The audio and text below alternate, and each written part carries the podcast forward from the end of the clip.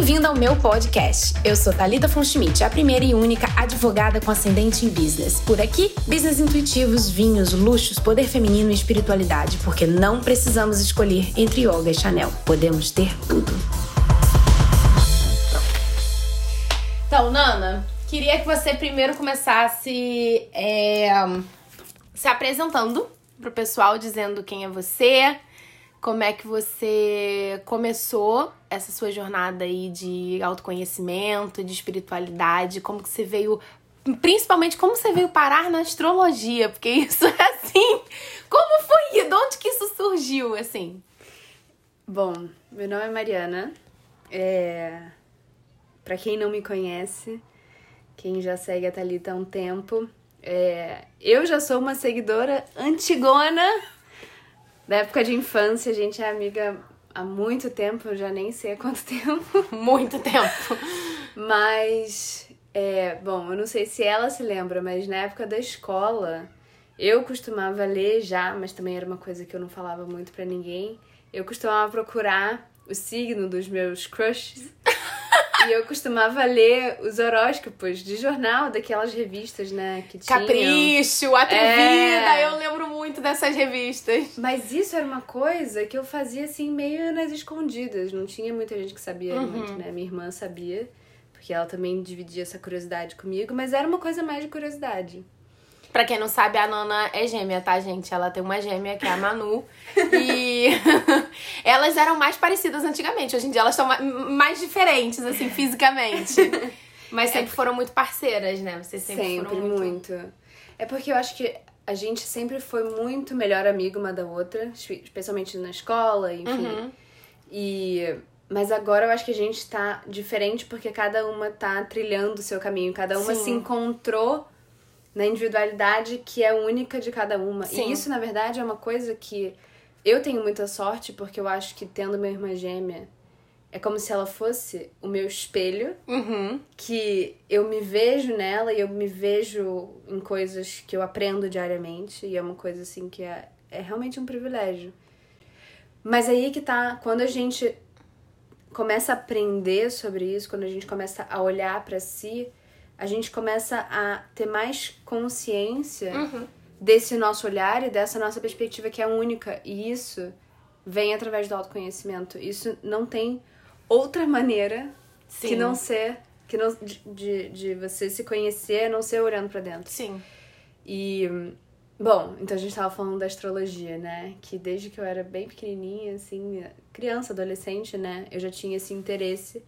Mas era ainda também um mundo muito místico e muito. Como é que eu vou dizer?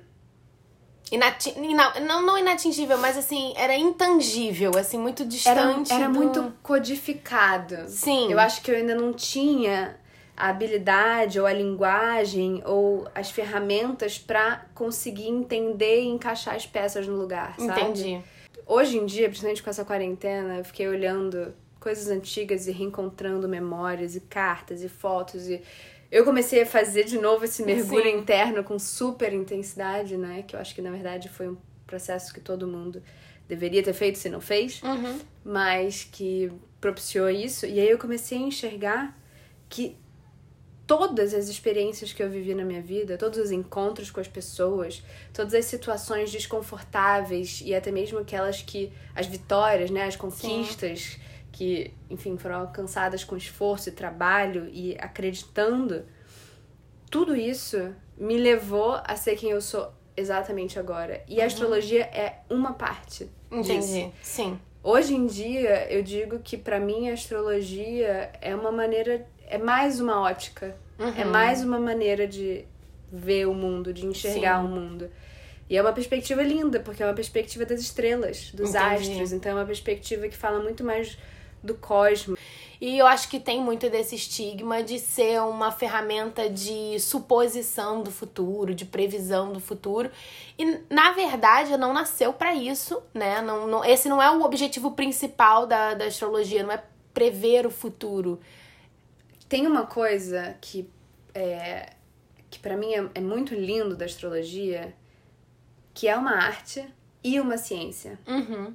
Ela é matemática, ela é número, ela é ciência. Mas ao mesmo tempo, ela tem uma coisa que se chama interpretação. Sim. Quando a gente fala de interpretação, a gente tem que lidar com a nossa perspectiva, que também é ultra subjetiva. Que é o fator humano da coisa. Que é o fator humano da coisa. É um olhar que é muito poético pra Uhum. mim. Sim. Que essa. É quando essas poesias da vida são reveladas através dos símbolos dos astros. Uhum. E, na verdade, se a gente olhar pra astrologia, que é, digamos assim, tida como. é, com a expectativa de ser uma previsão, Uhum. eu acho que ela só traz frustração, na verdade. Uhum. E pra te falar a verdade, no início, quando eu comecei a mergulhar muito mais fundo nas minhas próprias sombras, nos meus próprios desafios interiores, a astrologia era uma, como é que eu vou dizer, uma boia salva-vida Uhum. que eu comecei a perceber que, na verdade, ela foi lançada há muito tempo atrás. Mas ela reapareceu na minha vida de uns três ou quatro anos pra cá. Uhum. Foi, na verdade, com a minha jornada assim mais intensa no yoga. Entendi. Quando eu comecei a praticar yoga, é, na verdade eu, eu fiz uma pequena imersão quando eu tava morando fora, em Nova York, inclusive, que eu sei que você ama. É, eu conheci o yoga em Nova York, é, mas não tive muita, assim, não tinha muita frequência. Outras coisas eu tinha que aprender naquele período. Mas eu sei que quando eu voltei, é, eu comecei a praticar com mais regularidade. Uhum. E eu descobri uma professora, a Rê Mosini, que é um, um amor, que é, me abriu muitas portas através da minha irmã também. Mas eu fui fazer um curso de formação de professora de yoga. E lá, muitas coisas começaram a se abrir. No Réveillon de 2017 para 2018, eu fui fazer o meu primeiro retiro de yoga com o mestre da Remosine, Pedro Franco. E eu sei que ali todo mundo que foi para aquele retiro era o meu primeiro. Então, assim, eu tava indo completamente. Era um salto no escuro. Eu não sabia o que, que ia me esperar. Você eu tava indo crua completamente, sem nenhum tipo Completamente. de influência anterior. De... Exatamente. Porque eu tinha me formado na faculdade de arquitetura no meio de 2017. Uhum. Tinha sido efetivada, mas tava passando por aquela crise de identidade que é normal quando a gente sai da faculdade, Sim. né? E eu sei que naquele ano novo eu decidi que eu precisava ficar sozinha, que eu tinha que ter é, uma total internalização pra eu saber o que eu queria fazer com aquele ano. Uhum. Então eu fui nesse retiro. Quando eu cheguei lá, ninguém se conhecia. Ninguém que tinha ido pro retiro tinha ido com outra pessoa. Todo mundo Entendi. tinha ido sozinho. E aí, eu sei que eu me dei super bem de cara com quatro meninas. Uhum. E durante as aulas, o professor sempre pedia, você que faz aula de yoga deve saber Amo. isso, mas é, ele pedia pra gente uivar na postura do cachorro olhando pra baixo, né? O Adho Mukha. O Adomuca. E a gente uivava e quando a gente vocaliza uma- um som, eu acho que é uma liberação tão grande de energia. Enfim, a prática Sim. de yoga, ela tem uma questão corporal, mas ela tem uma questão energética Nossa, muito ela tem grande. muito uma questão corporal. Você fala, tem dia que você parece e fala, meu Deus do céu, por que eu vim? O que, que eu tô fazendo aqui? Vou morrer, não aguento mais, não sinto mais nada. Essa questão corporal. Minha primeira aula de yoga. Um dia eu vou contar neste podcast a minha primeira aula de yoga, que vocês não fazem ideia. Eu achei que era um negócio super tranquilo. Que é super tranquilo, só um alongamentozinho. Gente, quase morri. Saiu suor por poros da minha pele que eu nem sabia que existiam. Em lugares que eu não sabia que existia poro. Mas isso que é maravilhoso do yoga, porque a gente chega em insights tão maravilhosos quando a gente começa a mexer partes do corpo que a gente achou que estavam mortos, entre Sim, aspas. e isso desperta a tua consciência, porque Total. você passa a ter consciência corporal, assim, você começa Total, a se ver, né, falar, gente, peraí, meu, isso aqui também é parte do meu corpo e, e de mim e Com enfim. certeza. Então, isso começou lá atrás, e inclusive tá se, assim, se desabrochando com as aulas de dança que eu comecei a fazer esse ano, junto com a quarentena. Então, assim, é uma junção de coisas, é uma junção de ferramentas. Por isso que eu disse que a astrologia é mais uma das ferramentas. Mas pra mim, quando a gente vive num mundo que é super digital, Sim. a gente sempre tá se comunicando através de uma tela. Só que a gente esquece que tem uma dádiva, que é o poder de conexão que existe na internet. Sim. Bom, voltando à história, porque aí os pontos vão se conectar. No Réveillon de 2017 para 2018, eu me conectei muito com essas meninas. Como a gente tinha que uivar muito, a gente começou a se chamar de as lobas. e nessa época, Adoro, porque eu acho, acho o lobo um animal muito poderoso, assim, né? Muito.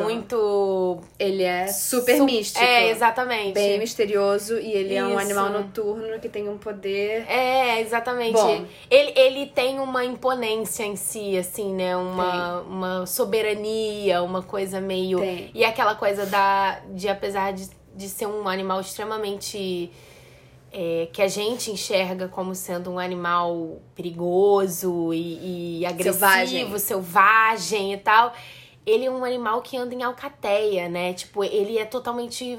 Ele protege o clã dele, ele é a família, ele. ele o lobo tem muito dessa coisa da conexão, de você ter o, o seu espaço, ter um lugar que é, que é Com seu, certeza. pertencimento, né? Ele tem. O lobo fala muito de pertencimento, eu acho. Não é à toa que o lobo é o ancestral do cachorro. E Sim. o cachorro é o melhor amigo É o melhor do homem. amigo do homem, é. Então essas coisas não são à toa, né? Mas, bom, a gente. Essa coisa toda da loba, e aí depois eu fui ler, né, Mulheres que Correm com Lobos, e, e esse livro também é uma bíblia que hoje em dia. Eu ainda não tenho o livro, mas eu já li trechos. E parece que é aquele Sim. livro de consulta que sempre vai ter coisas novas pra você. Eu quero muito ler, porque já me falaram desse livro Ai, várias é muito vezes. maravilhoso. Tem uma outra da mesma autora que se chama é, Mulheres Sábias. Ai, meu Deus, agora eu ter que lembrar. Mas tem um PDF na internet. Ciranda das Mulheres Sábias. Hum. Esse, esse, Thalita, você tem que ler, porque ele é curto. Eu quero e ele é ler. de uma sabedoria. Porque na verdade a sabedoria tá na simplicidade. E é por isso que os símbolos astrológicos. Isso que me encanta. E é por isso que às vezes a gente fica procurando palavras complexas, coisas complexas. E na verdade, o universo é tão simples. Sim. As coisas que funcionam Sim. são tão simples. Eu adoro A gente aquela. não precisa de muitas palavras. Eu adoro aquela regra que aí a gente usa muito no, no business, principalmente quando eu tô fazendo reuniões, e às vezes eu falo isso com as minhas mentoradas, que é o KISS. É o Keep It Simple, Stupid. É tipo, cara, mantenha as coisas na simplicidade. Faça do jeito mais simples. A gente às vezes quer complicar as coisas e quer fazer o muito robusto e o muito pomposo e o muito tudo. E, e às vezes o segredo tá na simplicidade. Às vezes não, na quase 100% dos casos está na simplicidade, né? Com das coisas. certeza. A gente não precisa complicar quem a gente é, Sim. sabe? A gente acha que a gente precisa de máscaras e. A gente não precisa de nada disso. Uhum. A nossa essência, ela é tão pura, tão simples, tão. Enfim. Nossa, é isso. É, li- é lindo isso, mas é, a gente não precisa complicar quem a gente é. É exatamente Mas isso. sabe o que, que faz a gente começar a perceber essas coisas? O autoconhecimento. Sim. Porque quando a gente se conhece, a gente começa a perceber que um monte de coisa que a gente carrega, né? Eu digo assim, todas aquelas coisas que a gente põe na nossa mochila da vida, a gente vê que a gente tá carregando peso que não é nosso, peso Desnecessário, morto, é. peso de... Então, assim, eu acho que o autoconhecimento é um processo de desaprender. Sabe? Sim. Assim, a gente tem que desaprender tudo aquilo que a gente achou Que era uma verdade absoluta. Exatamente. E, e- é. Ou que era o certo, ou que era o que, né, o que vai fazer a gente pertencer ao grupo tal, ou então o que vai fazer a gente ter um lugar na sociedade, ou ser reconhecido por fulano, cicrano. E é, e é isso. Sim. Então, assim, é, é, é a gente se despir daquilo que não é nosso. Sim. Que nunca foi, na verdade. A gente só achou que era. Sim. Né? Bom, Bom, voltando às lobas. Voltando às lobas e ao retiro de yoga. Depois desse pequeno parênteses, queridos, voltamos ao retiro de yoga. Réveillon de 2018 segue acompanhando a história da Nanda, porque a gente, em algum, a gente vai parar em algum ponto aqui. Vamos lá. É, é que são muitas timelines se cruzando, né?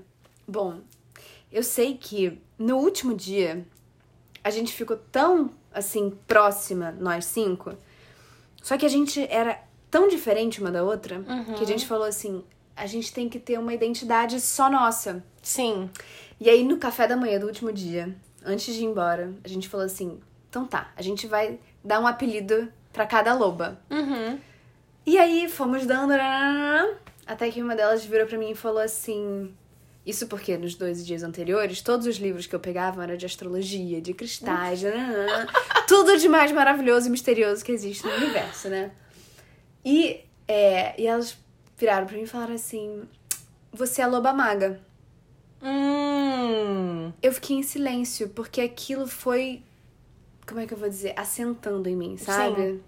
Eu fui recebendo aquilo. Uhum.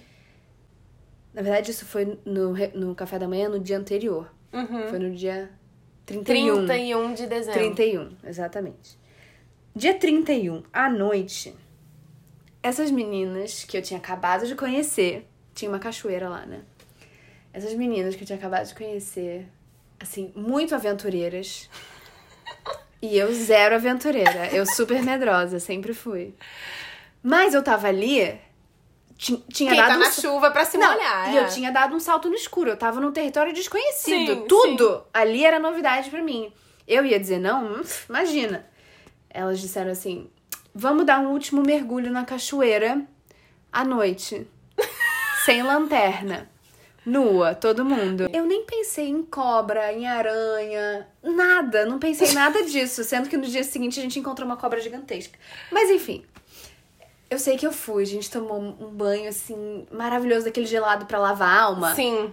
Cachoeira, Foi né? muito bom. Água corrente. Não me arrependo, foi uma das coisas assim, aquelas decisões que a gente to- toma assim, sem pensar muito. Sim. E é a melhor coisa que a gente já Sim. fez. É o que eu costumo, tudo. eu costumo chamar de 20 segundos de coragem insana. Total. São os 20 segundos, você tem 20 segundos de uma coragem insana, vai tomar uma decisão e faz, e, e é isso. E são os melhores, as melhores coisas vêm dos 20 segundos de Sabe coragem por quê? insana. Sabe por quê? O que que tá te guiando nesses vinhos? A sua A essência. sua essência, a sua, intuição. intuição. É... Nossa, meu Deus, a gente fez um coro Não aqui é? agora. A gente tá maravilhosa, amém. Eu sei que tava uma noite clara. Não tinha nem uma nuvem no céu. Hum. Sim, mas é Zero. aquela noite que a lua, a lua dá uma iluminada, assim, Mas né? você não tem noção do que estava a lua, porque no dia 31 era exatamente a lua cheia em câncer. Hum. E qual é o meu signo? Ah, você é canceriana, Sim. entendi. Sendo que nessa época, os meus estudos em astrologia eram aquela coisa assim, bem. O básico. Não, e assim, de, de ficar lendo sozinha no quarto e ninguém podia saber porque eu tinha vergonha. Hum. Eu tinha medo de dizer para as pessoas que eu gostava de ler sobre astrologia, sobre essas coisas que não são palpáveis, que são muito Entendi. Uhum. sutis e misteriosas do universo. Porque como você explica pra alguém no mundo corporativo? Eu trabalhava num escritório de arquitetura, né? Como eu tava lá, eu precisava fazer parte daquele lugar, então eu tinha que é, fit in. Sim. Eu tinha que usar uma você máscara. tinha que caber ali, você tinha. É. Então, sim. assim, eu fazia os meus estudos naquela época. Uhum. Em astrologia, lia, adorava a Cláudia Lisboa, comprei a Bíblia dela, que é maravilhosa, que eu leio até hoje. Comprei um monte de livro. A minha tia, que é super mestre, assim, sagitariana, né, curiosa, adora aprender. Ela me deu vários livros sobre astrologia, sobre numerologia, sobre Uhum. tarô. Mas isso tudo começou a ficar muito evidente naquele Réveillon, naquela lua cheia. Entendi. Porque a lua, ela tava um holofote que nem tava ontem, na verdade, né? Sim. E hoje que dia é? Hoje é dia 2. Amanhã Hoje, vai dia ser 2 de agosto. dia é. 3, lua cheia em aquário também. E, nossa senhora. Gente, depois eu vou pedir pra Nana falar a respeito disso, tá? Dessa lua cheia em aquário. Pra gente poder entender o que significa. Não, é só um, um, assim, um pequeno parênteses só pra dar uma deixar um gostinho. Mas essa lua cheia, ela vai despertar assim coisas que a gente vai começar a sentir mais pro final do ano e no ano que vem, porque quando Saturno entrar em aquário de novo, nossa Então, Senhora. 2021 temos muita coisa para Vamos falar novidades, novidades. Muita, eu acho que assim, vai ter muita gente inovando, se reinventando e trabalhando com tecnologia de uma maneira assim surreal. Tá. Mas pra gente terminar a história da loba, Vamos. da loba maga. Eu sei que nessa lua cheia tava uma noite linda, um céu claro, daqueles que você via as estrelas assim, aquela lua brilhando no céu maravilhoso. Até que deu meia-noite em ponto. Eu não tô zoando, porque eu juro, essas coisas quando acontecem, eu tenho que ver com as pessoas em volta pra ver se eu tô vendo coisa ou se tá realmente acontecendo. Meia-noite em ponto, todo mundo gritando, festejando, dançando em volta do fogo. Eu olho pro céu, vem uma nuvem bem embaixo da lua. E ela estava exatamente no formato de uma loba uivando para a lua.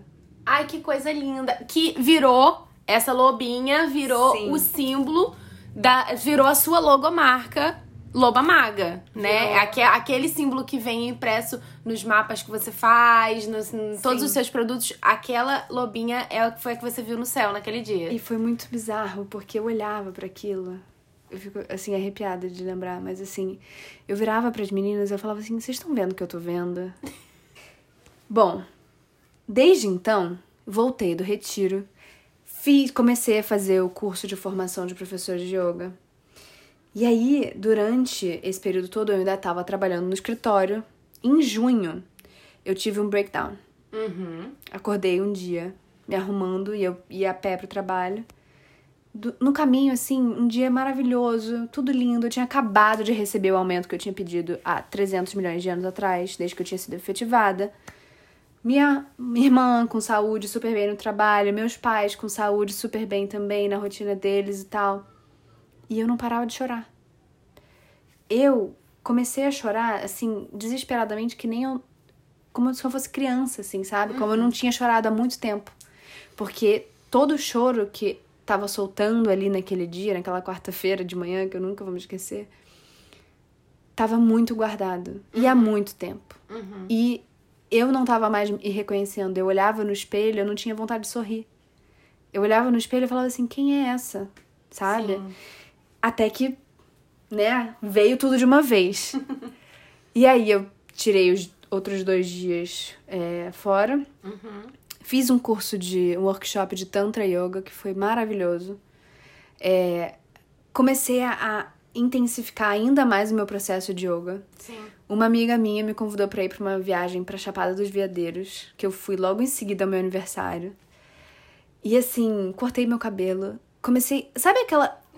Fez uma transformação, foi um stream makeover, assim, comprei, na sua vida. comprei um óculos novo. Tipo assim, sabe aquelas coisas que você fala assim: caramba, parece que tava tudo assim, meio que engatado, emperrado, e aí de repente abriu. Liberou tudo de uma vez. Exatamente. Quando eu voltei da viagem da Chapada, eu comecei a perceber que o meu lugar no escritório não fazia sentido nenhum.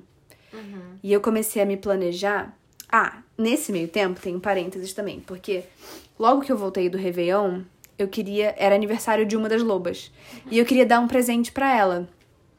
E aí eu falei assim, eu queria dar uma coisa que fosse única e que representasse a gente, né? Que fosse muito assim, handmade, que fosse Sim. muito artesanal e cuidadoso e muito especial mesmo. Sim.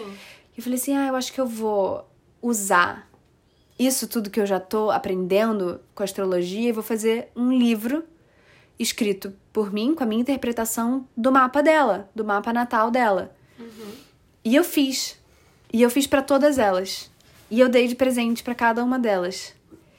E, e eu comecei a perceber que aquilo me dava tanto prazer e me dava tanta satisfação e eu ficava tão assim, as conversas que eu tinha na hora que eu explicava pra elas cada símbolo e cada cada astro que significava e o efeito daquilo naquela pessoa e a reação, o olhar da pessoa recebendo aquela informação era tão assim gratificante que eu comecei a perceber, isso foi, né, juntando, Sim. né, todas as pecinhas se juntando. Quando eu voltei da Chapada, percebi que eu tinha que pedir demissão. Me preparei. Fiz o mapa astral do meu chefe, da minha chefe direta, né, digamos assim, da arquiteta-chefe, do chefe do escritório e do escritório. Gente. E aí eu mostrei pro meu chefe, cheguei um dia e falei assim, olha, eu preciso falar com você. Mostrei o mapa, fiz a leitura do mapa dele e falei assim, essa aqui sou eu. Eu não sou arquiteta. Eu não conseguia nem dizer que eu era arquiteta, você acredita? Quando eu coloquei no meu cartão de visita. Tô te falando sério. Não, Gente. eu juro, quando eu tava na faculdade, isso é uma história engraçada. Quando eu tava na, na faculdade, no, no TCC já, eu fiz um- uma eletiva de design de livro. E também isso complementa um pouco o meu trabalho como Loba Maga hoje em dia, né? Depois a gente vai juntando as peças. Mas eu fiz uma, um- uma eletiva de design de livro porque eu queria fazer um trabalho que eu fosse. Eu fiz um trabalho teórico, né? Diferente Sim. de um trabalho projetual, que é o que é esperado de uma arquiteta. Mas eu fiz um trabalho teórico e eu escrevi um livro. E eu falei assim: eu quero desenhar meu próprio livro. Eu vou fazer o meu próprio livro. E eu fiz a seletiva, e na seletiva tinha um exercício para fazer um cartão de visita. E eu falei assim, caraca, tava já todo mundo já saindo da sala, hora, hora terminando assim, tipo, professora já chamando todo mundo. E eu não terminava, não terminava, porque eu não conseguia escrever arquiteta. Até que me veio um insight, faltando cinco minutos para terminar a aula. E eu escrevi Arquiteto das Palavras.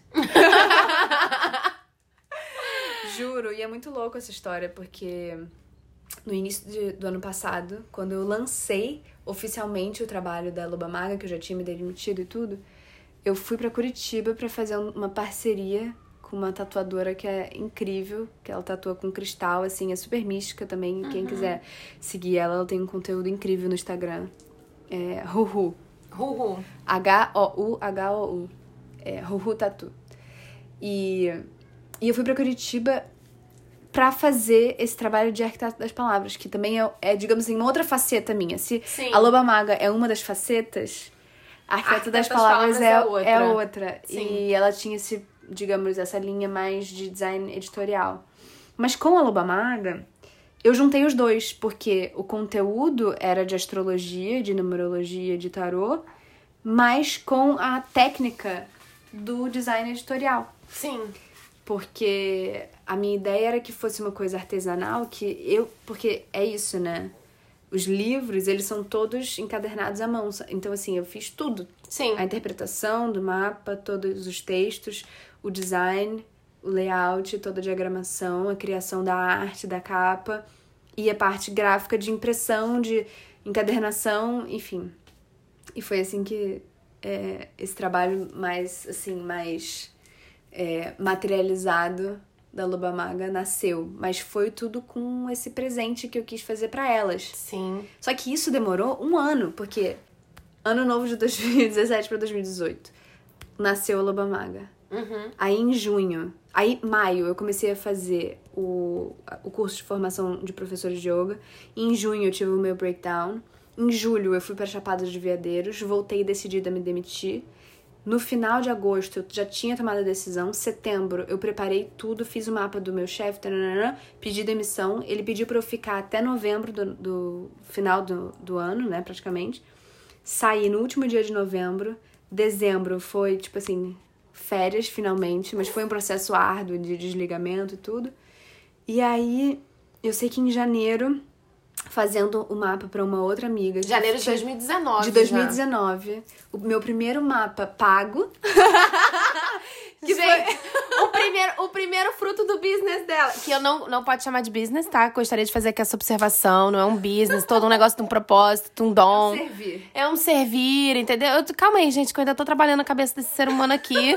e daqui a pouco. Eu já falei pra ela que eu vou transformar ela na astróloga mais rica que vai ter nesse mundo. Mas ela ainda precisa fazer um trabalho, entendeu? De convencimento. E eu, e eu já falei que eu não sou astróloga. A única coisa que eu faço é compartilhar o que eu sei que é só um pouquinho de mais de coisa. Tá, então eu... eu vou, eu vou eu vou fazer dela a compartilhadora de um pouquinho de mais de coisa de astrologia mais rica que tem nesse mundo.